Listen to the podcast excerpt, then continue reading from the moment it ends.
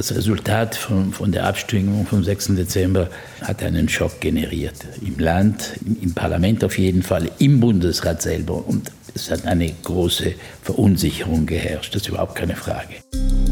Und um in den folgenden Jahren nach dem Nein der Schweiz zum europäischen Wirtschaftsraum aus dieser Schockstarre herauszukommen, braucht es ab und zu unkonventionelle Aktionen. Das ist so weit gegangen, dass ich mit der Luxemburger Präsidentin mich heimlich getroffen habe und bin zu Fuß prompt an die falsche Adresse gegangen. Und eine Stunde spät kam ich nachher und mit ihr ganz allein äh, das Zeug äh, zu Faden geschlagen habe. Ein Diplomat, der einen neuen Weg suchen muss und ein Bundesrat, der sich in Luxemburg verläuft. Das ist Single in Europa, eine Podcast-Serie von SRF Hotspot mit mir, Oliver Washington, Bundeshausredaktor von Radio SRF und früher EU-Korrespondent in Brüssel und Gurdin Minzenz, Bundeshausredaktor von Fernsehen SRF. Folge 2 Der Bazar. Bilaterale Verhandlungen mit der EG. Sie sind schon im Abstimmungskampf über den EWR von der Gegnerschaft als Plan B etabliert worden. Contre müssen Bundesrat, Verwaltung und Diplomatie nach der verlorenen Abstimmung diesen Weg einschlagen. Mittendrin der Mann, der die Schweiz bei der EU in Brüssel vertritt, Botschafter Alexis Lautenberg. Die Ausgangslage beschreibt er so. Wir waren nicht Teil derjenigen, die sich vorbereiteten für den Beitritt. Wir waren nicht bei denen, die auf jeden Fall als Backup den EWR hatten. Wir hatten überhaupt nichts. Und am Anfang nicht einmal einen klaren Auftrag. Der Bundesrat selber war sich nicht einig, wie vorzugehen ist. Die Meinungen gehen von Neuauflage des EWR bis zu EG-Beitritt oder eben dem Abschluss von einzelnen Verträgen. Der Bundesrat schickt schließlich etwa 15 Dossiers nach Brüssel, über die man verhandeln könnte. Der Luftverkehr ist der Schweiz dabei besonders wichtig. Das Überleben von der Swissair, das war schon eine, eine ganz große Priorität. Und das kann man ja ganz klar sehen, dass wir bei keinem der sieben Abkommen des ersten Pakets wir institutionell so weit gegangen sind wie bei der Luftfahrt. Der Swissair, der drohen nach dem Nein zum EWR Benachteiligungen gegenüber den anderen Fluggesellschaften. Zwei Beispiele. Die Swissair darf, anders als Fluggesellschaften der EEG und EWR-Staaten, keine Direktflüge zwischen zwei EWR-Staaten anbieten und bei Zwischenlandungen im EWR-Raum keine Passagiere einsteigen lassen. Darum also das Interesse der Schweiz an dieser Frage. Die EEG auf der anderen Seite fordert den freien Personenverkehr, also Zugang für ihre Bürgerinnen und Bürger zur Schweiz und zum Schweizer Arbeitsmarkt. Damit beginnen die Schweiz und die EU nach einem klassischen Muster zu verhandeln. Ich gebe dir etwas, was du willst, damit du mir etwas gibst, was ich will. So funktionieren Verhandlungen normalerweise. Do ut des, sagt die Lateinerin dazu. Geben und nehmen. Und es kommen dann noch mehr Dossiers dazu. Und eigentlich ist das Paket mit den Verhandlungsthemen überraschend schnell geschnürt dafür, dass zunächst alle den Eindruck gehabt haben, das sei jetzt ein Scherbenhaufen zwischen der Schweiz und der EG. Am Ende sind es sieben Bereiche, über die verhandelt wird. Luftverkehr, Personenfreizügigkeit haben wir gehört, aber auch andere Dinge wie zum Beispiel die Forschung. Das Klima zwischen Bern und Brüssel ist in dieser Phase trotz dem EWR-Nein ziemlich konstruktiv. So hat es der damalige Botschafter der Schweiz bei der EU erlebt. Es gab ein, wie ich es empfunden habe, ein Gefühl der fast ein bisschen der Komplizität. Wir müssen das schaffen. Interessant, man lastet das Nein des Volkes nicht dem Bundesrat an und bestraft nicht die Regierung dafür, sondern man akzeptiert das in Brüssel. Ja, nur kommt schon bald die nächste Volksabstimmung, der 20. Februar 1994 und damit der nächste Tiefschlag. Meine Damen und Herren, ich habe gekämpft und ich habe verloren. Das Schweizer Volk sagt überraschend Ja zur Alpeninitiative. Sagt Ja dazu, dass der Güterverkehr in der Schweiz in zehn Jahren nur noch auf der Schiene durchfahren kann. Für den Bundesrat, besonders aber für Verkehrsminister Adolf Ogi, ist dieses Jahr eine bittere Niederlage. Die bitterste wohl als Bundesrat hatte er doch bis zuletzt für ein Nein gekämpft. Wir müssen jetzt neu, müssen wir versuchen, Europa auf die Linie der Schweiz zu bringen und Überzeugungsarbeit leisten. Und das ist Aufgabe des gesamten Bundesrates. Das wird nicht einfach sein, aber das muss gelingen. Was die Reaktion in Brüssel anbelangt, da erinnert sich der damalige Schweizer Botschafter noch sehr genau an ein Treffen am Morgen danach mit dem zuständigen Vertreter der EU. Das war ein sehr kompetent und sehr angenehmer spanischer Kommissar, der zuständig war für den Verkehr. Und der sagt, Alexis, c'est une déclaration de guerre. Eine Kriegserklärung beim Dossier Landverkehr. Aber was Ogi sagt, ist auch recht spannend. Die Schweiz müsse die EG auf Linie bringen. Und damit bringt er ja eigentlich vor allem zum Ausdruck, wie unmöglich die Ausgangslage ihm damals scheint. Ja, weil ein Ziel der bilateralen Verhandlungen von Seiten der EU, aus Sicht der EU, ist der freie Warenverkehr. Und mit diesem Zwang jetzt, den das Volk beschlossen hat, diesem Zwang, dass die Güter auf die Schiene sollen, ist das schlecht vereinbar. Es braucht deshalb ein völlig neues Instrument und so kommt die leistungsabhängige Schwerverkehrsabgabe ins Spiel, die LSVA. Und diese sollen alle Lastwagen zahlen, die die Alpen durchfahren, als Anreiz, um auf die Bahn zu wechseln. Im Gegenzug baut die Schweiz die NEAT den Lötschberg und den Gotthard-Basistunnel.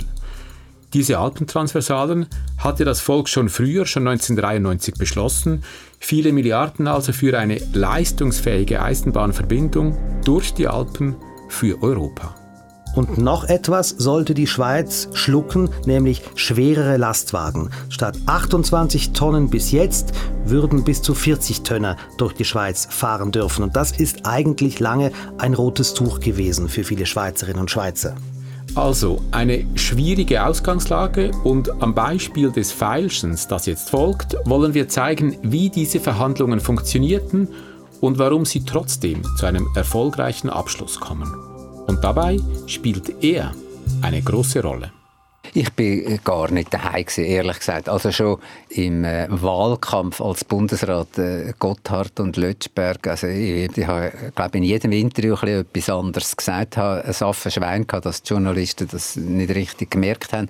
Da habe ich mich überall müssen einschaffen, in alles, oder? Also und, und zwar auch in das äh, Dossier bilaterales Abkommen mit der EU. Das ist Moritz Leuenberger. Er übernimmt das Verkehrsdossier im Bundesrat 1995, nachdem Adolf Ogi ins Militärdepartement wechseln musste.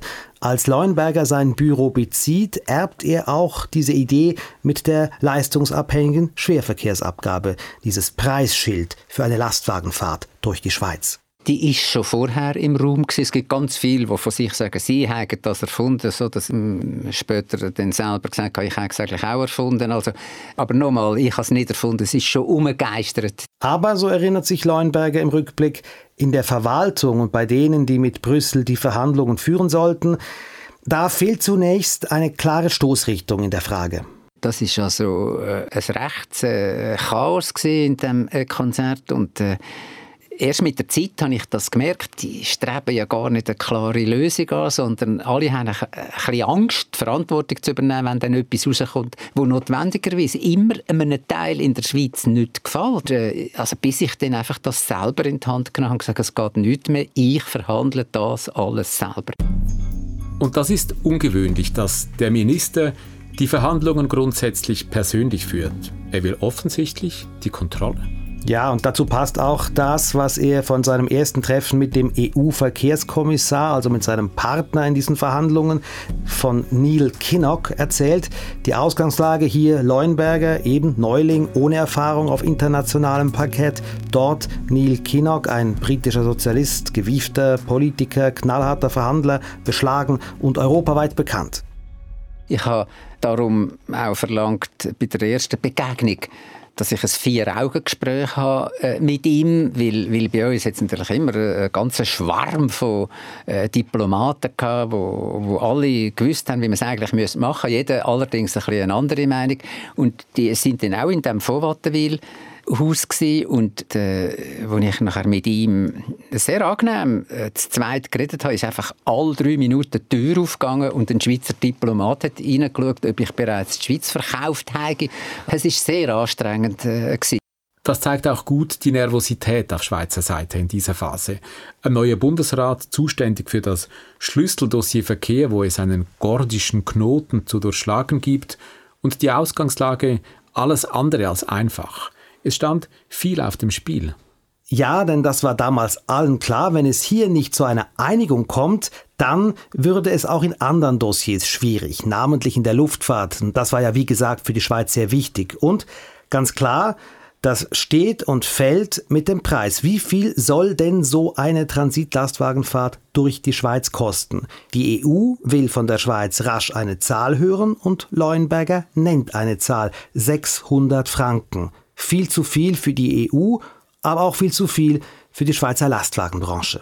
Das haben wir gewusst. Aber irgendwie mehr müssen anfangen. Also es ist halt ein bisschen wie ein Teppichhandel, oder? Also dann sagt einer, ich will äh, 10.000 Dinar und, und, und, und weiss selber, dass er dann wahrscheinlich bei 5.000 aufhört. Und so, so ist es eben auch ein bisschen oder? Nur, die Schwierigkeit war dann die, gewesen, die Umweltorganisationen haben sich dann an die 600 klammern und gesagt, ah, 600, aber da gehen wir jetzt überhaupt nicht mehr runter. Und, und dann hat man bei jedem Schritt, wo man runter ist, hat man wieder allen müssen sagen, ja, hört jetzt mal, das ist eine Verhandlung. Und nachher, nachher ist dann so das sukzessive oben runtergegangen und dann haben sie wieder gesagt, ja, nein, gut, jetzt 500, äh, aber kein Franken ab, sonst steigen wir aus und so weiter. Also das ist ein langer, langer, vor allem innenpolitischer Prozess gewesen. Also ein diplomatischer, ein politischer Kampf von zwei Fronten und ein Preis, der immer billiger und billiger wird. Eine Schweiz, die schrittweise, scheibchenweise nachgibt. Und das eben nicht im stillen Kämmerlein. Nein, jede neue Zahl, die landet sofort in den Medien. Das war offensichtlich damals vor 30 Jahren nicht anders als heute. Und wirklich geheim sind diese Verhandlungen nie gewesen, sagt Leuenberger. Und das ist natürlich ein Problem, denn so bekommen auch die EU-Verhandler immer mit, wie in der Schweiz über die Verhandlungen diskutiert wird und sie können dann mit den verschiedenen Meinungen in den Verhandlungen auch argumentieren. Und um das zu verhindern, begibt sich Leuenberger ab und an auf geheime Mission. Das hätte dann gar niemand dürfen wissen, auch meine Mitarbeiter nicht. Und das ist so weit gegangen, dass ich, wo Luxemburg die Präsidentschaft hatte, ich mit der Luxemburger Präsidentin mich heimlich getroffen. Das heißt, ich bin heimlich als unbekannter Passagier nach Luxemburg und bin zu Fuß. Ich war schon so ungeübt gewesen, weil, weil mein Staff nicht mehr um mich herum war, dass ich prompt an die falsche Adresse gegangen bin und eine Stunde spät kam ich nachher und mit ihr ganz allein äh, das Zeug äh, zu Faden geschlagen habe. Moritz ganz allein in Luxemburg. Ein richtiger Bazar sei es gewesen, dieses Feilschen um den besten Preis mit offenem Ausgang. Niemand habe gewusst, wo man landet. Nein, auch ich nicht. Ich habe mir auch gedacht, also bei 400 hört es auf, oder? Also mhm. innerlich. Aber dann haben wir gesagt, nein, es geht doch nicht. Und dann äh, ist es ja dann noch auf, auf ich glaube 325, ist ja dann noch, noch satt oben runtergekommen. Also 600 angesagt, 325 gemacht, Differenz 275. Praktisch halbiert der Preis für die Lastwagenfahrt durch die Schweizer Alpen. Und auf dem Bazar würde das bedeuten, Leuenberger hat sich eigentlich weichklopfen lassen. Ja, aber die politische Realität damals ist eine andere. Es gibt zwar entsprechende negative Schlagzeilen, aber vor allem eben auch einen breiten politischen Konsens für diese Abgabe. Einmal im Bundesrat, der steht geeint hinter diesem Verhandlungsergebnis, aber auch bei den Verbänden, zum Beispiel bei den Umweltverbänden und den Gewerkschaften bis hin zum Wirtschaftsdachverband und auch bei den Parteien von den Grünen bis zur FDP. Das Schlüsselargument sind schon die übrigen bilateralen Abkommen, äh, die sonst auch ins Wasser gefallen wären. Aber so weit kommt es nicht. Die Lastwagenabgabe übersteht die Volksabstimmung im Herbst 1998 mit einer satten Mehrheit. Das heißt auch bald freie Fahrt für 40 Tönner durch die Schweiz. Und vor allem, damit kommt das ganze Paket Bilaterale 1 zustande. Auch hier sagt das Volk Ja im Mai 2000 mit einem Zweidrittelsmehr. Knapp acht Jahre also nach dem EWR-Schock die bilaterale Versöhnung mit vielen Siegen, nicht einmal Christoph Blocher, der Held von 1992, war damals so richtig dagegen. Ja, seine SVP unterstützt damals das Referendum nicht. Heute sagt Blocher dazu, ich habe ja gesagt, es sind schlechte Verträge. Aber zwischen schlechten Verträgen, was machen wir denn, wenn wir die ablehnen? Dann sind wir wieder gleich wie voran und dann werden es vielleicht noch schlechter. Das tönt ja ganz pragmatisch. Ja, aber diese Haltung hat natürlich auch damit zu tun, dass Blocher und die EWR-Gegnerschaft ja immer gesagt haben, äh, besser als die EWR wären bilaterale Verträge. Und Darum sind sie jetzt zu diesem Zeitpunkt auch zurückhaltend, das ganze Paket am Ende einfach abzulehnen. Zwar hätte die SVP die Personenfreizügigkeit am liebsten bekämpft, aber die Verträge sind miteinander verknüpft und darum würde natürlich das ganze Paket scheitern, wenn man hier einfach Nein sagt. Und das äh, hat Bloch in diesem Zeitpunkt offensichtlich nicht gewollt.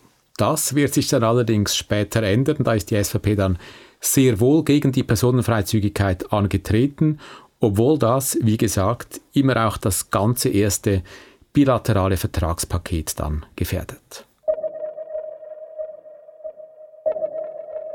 Das Ja zu den bilateralen Eins im Jahr 2000 ist der Auftakt für eine ganze Reihe von europafreundlichen Abstimmungen, in welchen die Schweizer Stimmbürgerinnen und Stimmbürger Ja sagen zu mehr Nähe zur Europäischen Union. Interessant dabei ist, wie Bern und Brüssel diese Annäherung unterschiedlich wahrnehmen. Brüssel sieht im bilateralen Weg über Jahre ein Zwischenstadium auf dem Weg hin zur Mitgliedschaft der Schweiz. Für den Bundesrat hingegen sind die bilateralen der entscheidende Schritt weg vom Beitrittsziel. Diplomat Lautenberg sagt dazu rückblickend auf die bilateralen Verträge. Ich war überzeugt von einer Sache. Wir wussten nicht, wie wir es schaffen würden. Aber ich war überzeugt, dass wenn wir es schaffen würden, dass wir vermutlich nie beitreten werden. Und genau das ist eingetreten. Aber das kommuniziert man natürlich nicht so gegenüber der EU.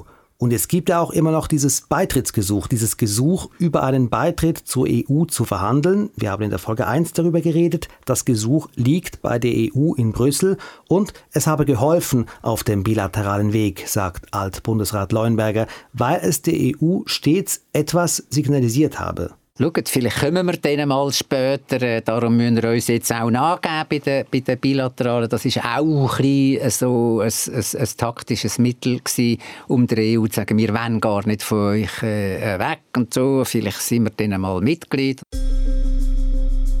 Praktisch am Tag, als die bilateralen Eins in Kraft treten, beginnen die Schweiz und die EU dann mit Verhandlungen über ein zweites Paket mit weiteren Abkommen.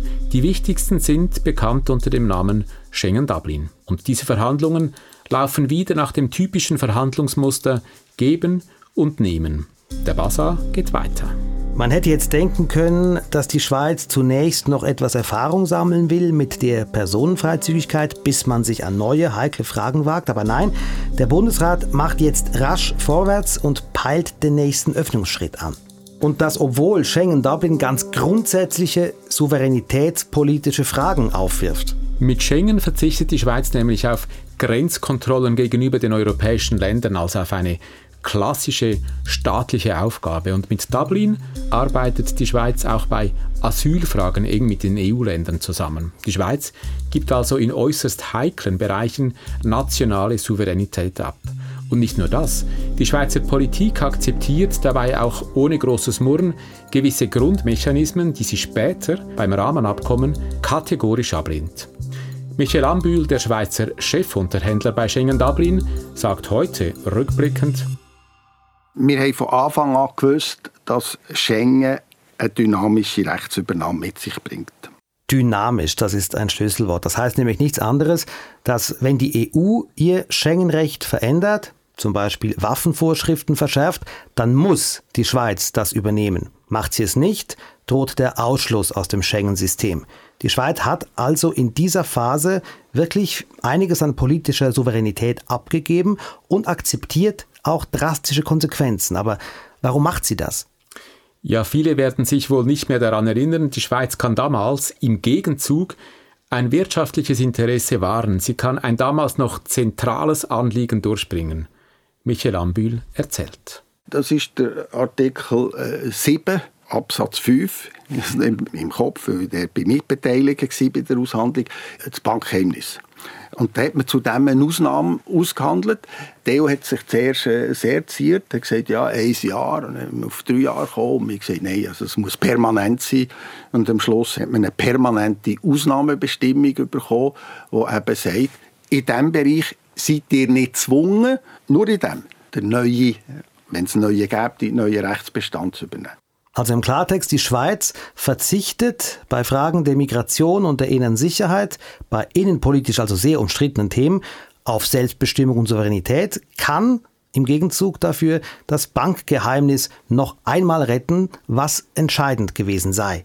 Ich persönlich bin überzeugt, dass man, wenn man das nicht hätte im, im Abkommen über Schengen, dass das Abkommen sehr große Schwierigkeiten hätte in der Schweiz angenommen zu werden. Und wie schon beim ersten bilateralen Paket ist der Bundesrat wieder geschlossen. Christoph Blocher ist zwar unterdessen Bundesrat, sogar Justizminister, also zuständig für Schengen-Dublin, ist im Bundesrat sogar dagegen, wie er heute sagt. Er macht aber die Faust im Sack und prägt im Abstimmungskampf diesen Satz. Jawohl, wir sollten es wagen. Und so sagt am 5. Juni 2005 schließlich das Schweizer Volk Ja auch zu Schengen-Dublin. Mit knapp 55 Prozent solid, aber nicht mehr ganz so überwältigend wie bei den bilateralen 1. Was bleibt? Was nehmen wir mit?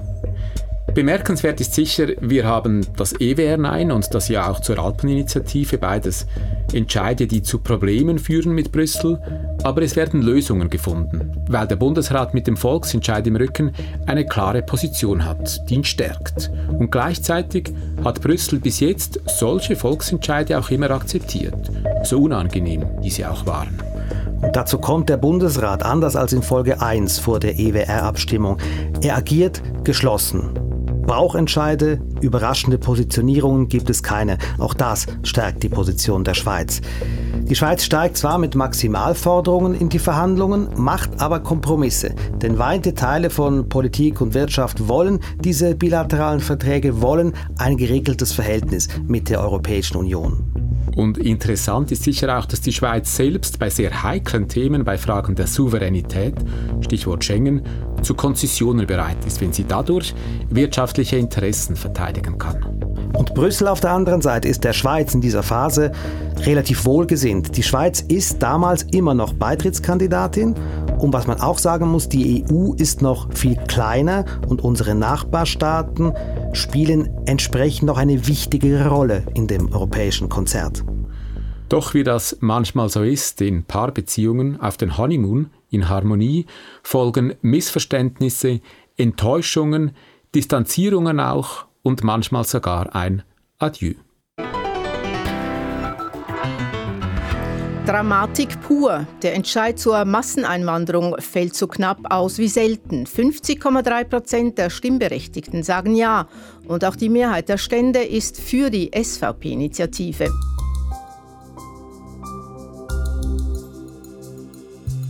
on a définitivement tourné la page de cette phase d'extension pour entrer dans une phase de blocage à partir de 2014. Hein. Vom Honeymoon zur Blockade. Bald in Folge 3. Das war der Bazaar, Folge 2 von Single in Europa, einer Podcast-Serie von SRF Hotspot von Oliver Washington und Rudi Vinzenz. Produktion Marco Morell, Sounddesign Miriam Emmenig.